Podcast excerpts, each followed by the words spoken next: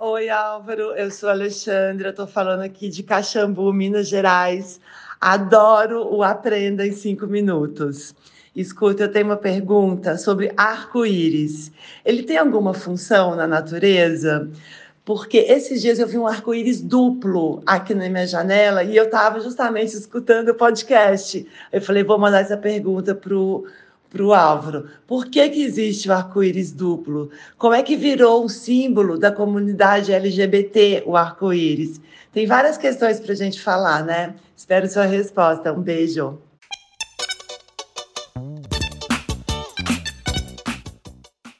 Mas é claro que tinha que ser Alexandra Fará para me pedir um tema riponga desses, né?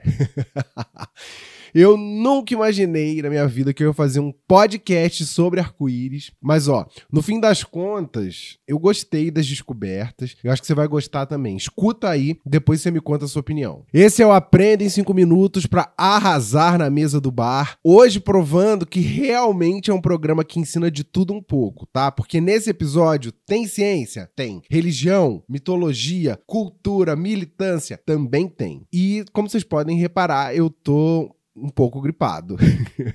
eu sou Álvaro Leme e a cada episódio eu tiro dúvidas enviadas por você que tá aí do outro lado escutando. Quer me mandar uma? Me chama lá no Instagram, aprendapodcast, que a gente troca uma ideia para você mandar uma pergunta que pode ser o tema do próximo episódio, ou não é? A primeira pessoa a explicar a ciência do arco-íris foi René Descartes. Sim, gente, é o mesmo cara lá do Penso Logo Existo. Ele conseguiu concluir que o arco-íris era resultado de reflexões reflexões dentro das gotículas de água. E que às vezes acontecia uma segunda reflexão. Você viu que a Alexandra falou de arco-íris duplo, já já ele volta aqui na nossa conversa.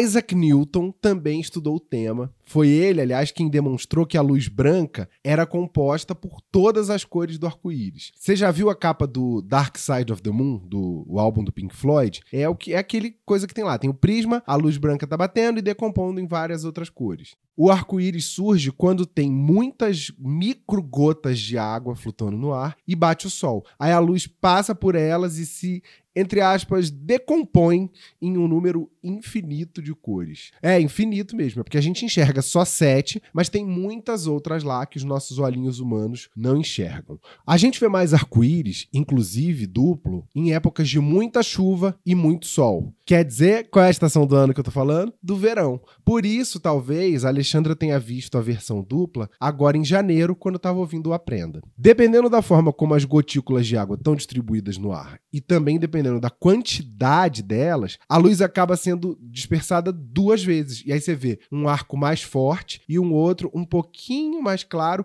com a peculiaridade de que aí as cores ficam invertidas. Uma informação legal para quem é jovem místico, tá? Ou não tão jovem, mas místico. Há quem considere que ver arco-íris duplo significa transformações em nossas vidas. E outros consideram que ele representa confirmação, porque aparecem dois, tá vendo? Mas ó, se você não acredita, tudo bem também, porque, né, cada um que administre ou não seus arco-íris. A Lê perguntou se arco-íris tem função na natureza. Você sabe se tem? Vai saber agora. Aliás, daqui a pouquinho, porque primeiro tem meu recadinho oficial.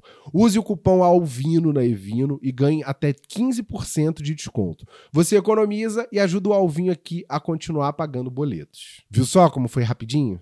Vamos lá do arco-íris de novo.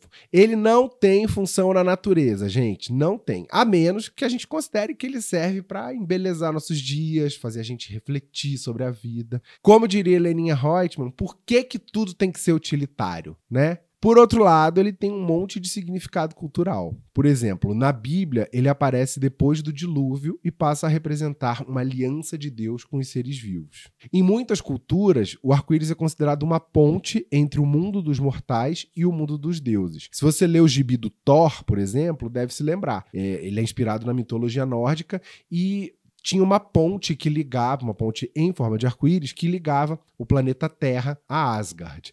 E a bandeira LGBT, onde que entra nisso tudo? Esse símbolo foi criado em 1978 por Gilbert Baker, que quis escolher algo da natureza para representar o quanto a sexualidade é algo natural, além de ser um direito humano. E, o uso se consolidou primeiro em São Francisco, depois em Nova York, Los Angeles, e aí nos anos 90 ela já tinha virado algo global. Cada cor representava um aspecto da vida. Tipo, ah, o laranja representa a cura, o azul representa a arte, daí por diante. Agora uma info excelente para a mesa do bar. Sabia que tem arco-íris em Vênus, gente? Eu fiquei muito surpreso. Não exatamente o arco-íris como a gente conhece, mas uma modalidade dele que se chama Glória. Eu amei esse nome.